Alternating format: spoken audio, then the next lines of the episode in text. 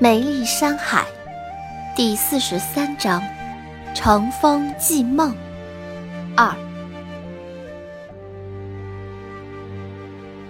人的生命是有限的，爱却是永恒的。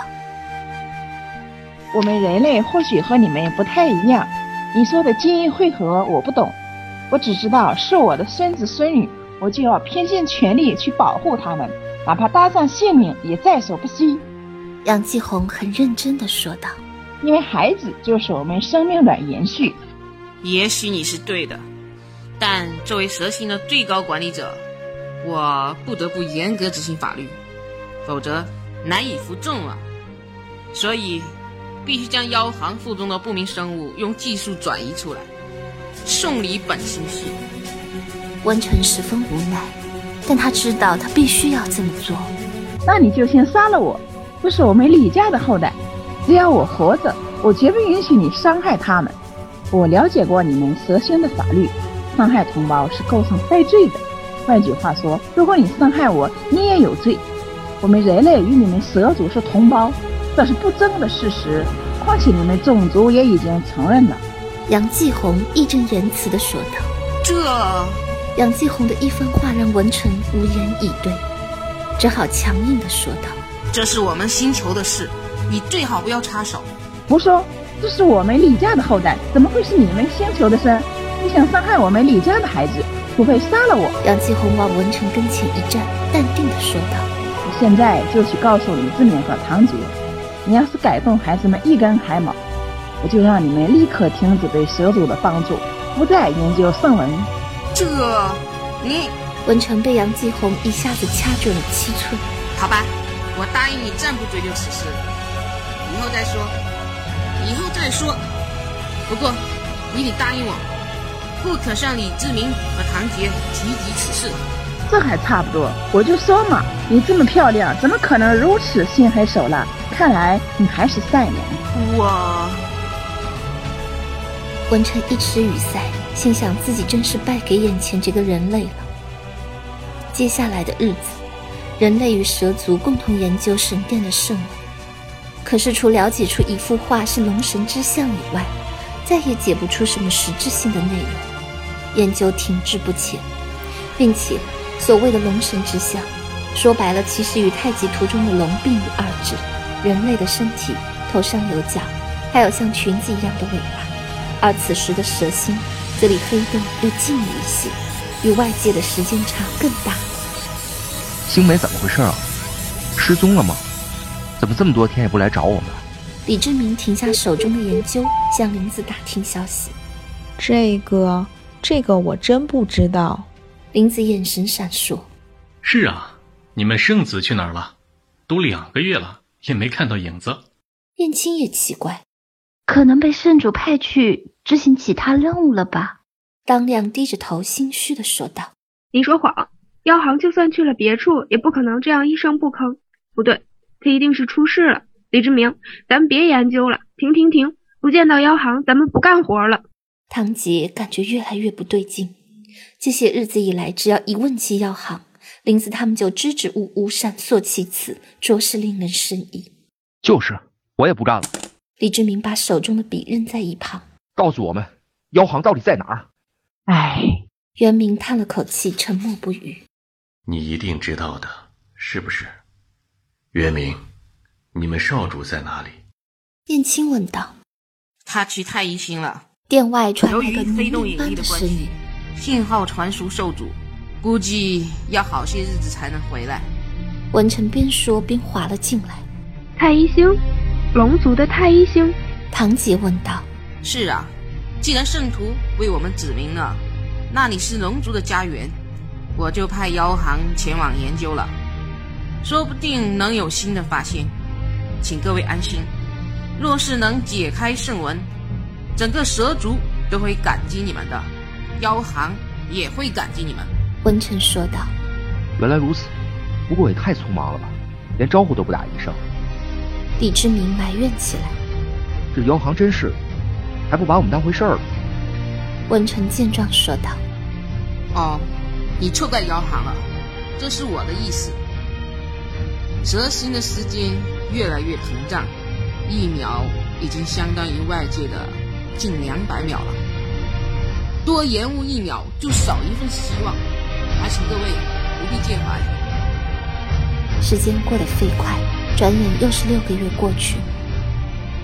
杨继红始终没有见到姚航，尽管这六个月以来，文成每天来陪他聊天，但杨继红内心却越来越感到不安，甚至莫名其妙的烦躁。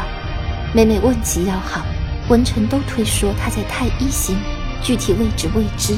而文成也不知道是为什么，总想往杨继红这边跑。这一日，文成又来了，还带了一套蛇心的服装。继红，看看我们蛇星的衣服，很漂亮的，还可以根据身材智能调节变化。我看这套很适合你，来试试看。不用了，我现在只想知道妖行到底身在何处。你骗得了孩子们，骗不了我。你的眼神告诉我，他根本不在太一星。杨继红盯着文成，面露愠色。对我说实话，你是不是把他抓起来了？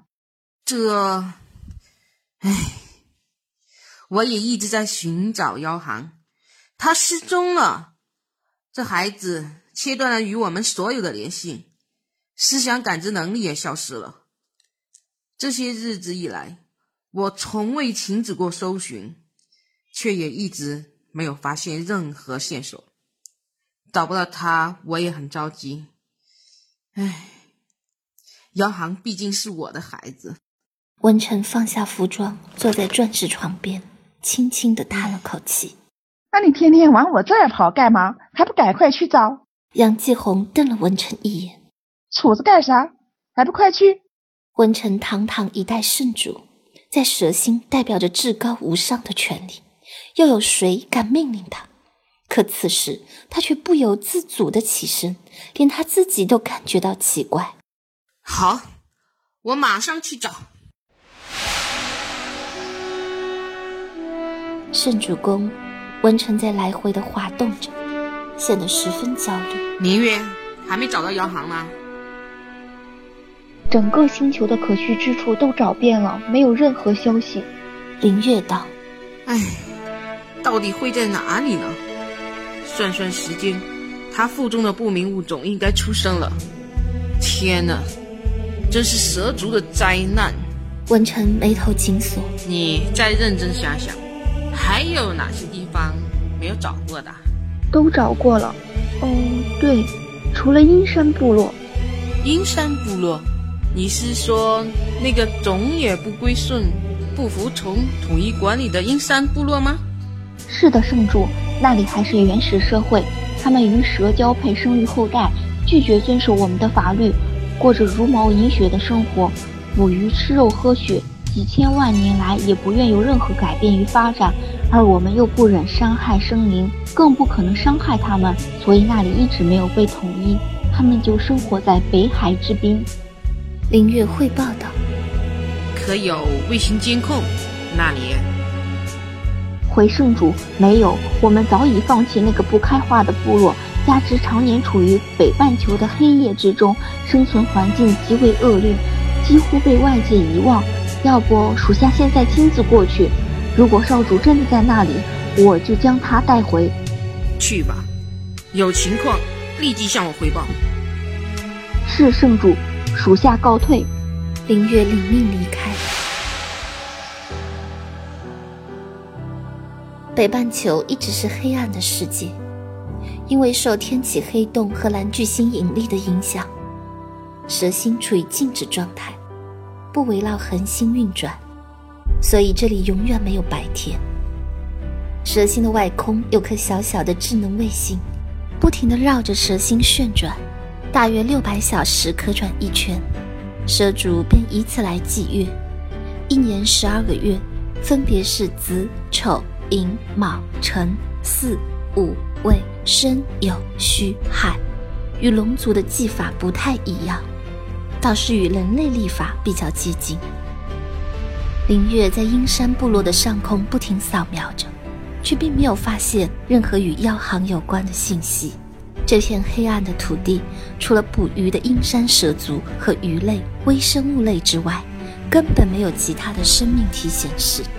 林月在海上飞来飞去，四处寻找着，仍然一无所获。奇怪，少主到底会在哪里呢？林月抬头向黑洞望去，黑洞边缘泛着幽暗的光泽，粒子带更是映照出彩虹般的光芒，倾泻而落，洒向大海。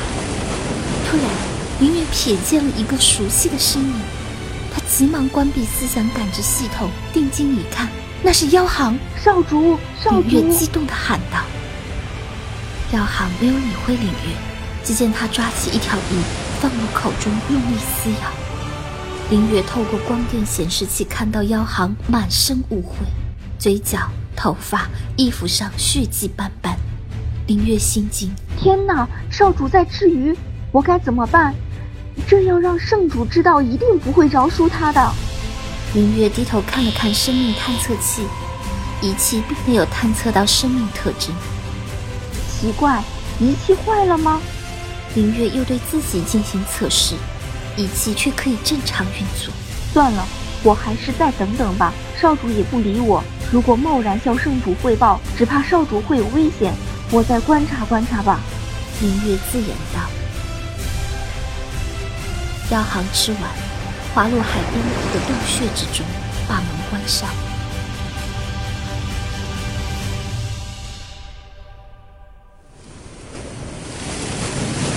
接下来的几天，林月发现央行每日到点就会准时去海边吃鱼，吃完立刻返回洞穴。任凭林月如何呼唤，央行就是没有反应，好像完全听不见。不能再继续屏蔽感知系统了，圣主会发现的。我还是去找少主吧。林月边想边飞到了海边。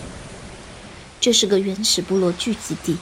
巨大的石壁凿满密密麻麻的洞穴，林月滑行至了妖行所在的洞口，伸手敲门，可是敲了半天也没反应。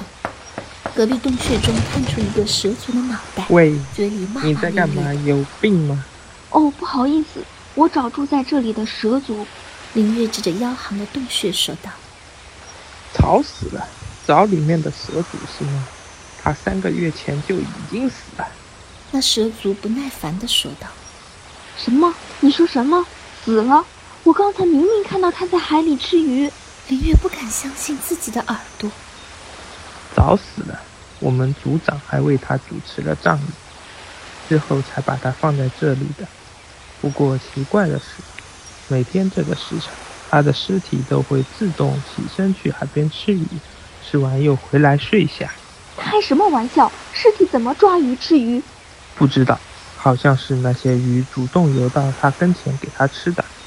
林月心道：“少主一定在伪装，这原始部落的家伙什么都不懂。嗯，带我进去一看便知。”想到这里，林月用武器点开了那扇门。洞穴里只有一块石板，别的什么都没有。妖行就平躺在石板上，一动也不动，腹部高高隆起。少主，快起来啊！不是林月，少主，你怎么了？你说话啊！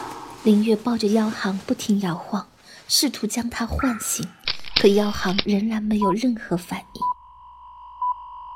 林月为妖行进行身体检查，可检查结果令林月瞠目结舌：妖行已经死亡。天哪，少主死了！林月失声痛哭。突然，仪器提示妖行的腹部有三个生命体在活动。林月立刻启动透视仪看去，腹中有一个巨大的蛋，蛋中有三个鲜活的生命。不过由于外壳太厚，透视仪实在无法看清内部情况。林月打开思想感知系统，传送道：“圣主，我找到少主了。他在哪里？速速将他带回。少主他……”他，他死了。我找到了他的尸体。林月传送。你说什么？死了？怎么可能？六个月前他虽然被武器击中，但绝不至于丧命。文臣传送。哎，是啊，可谁知道呢？少主是在三个月前死去的，不过他腹中的胎儿还活着。检测显示，他将身体所有的能量都集中在了腹部。灵月传送。唉，死了，死了，我的妖皇。文成做梦也没有想到会是今天这样的结果，泪水从眼角滑落，但理智让他很快意识到。不明生物可能会给蛇族带来灾难，便强忍悲痛传送到：“带他来见我，立刻！这几个不明生物体一定不能留在石心。圣主，请恕属下冒昧。生命是有限的，爱却是永恒的。少主都已经死去三个月了，可他的尸体还有意识，一直在主导着他去吃鱼。或许少主就是希望孩子能够活下去。”您为什么就不能满足他的遗愿呢？灵月传送。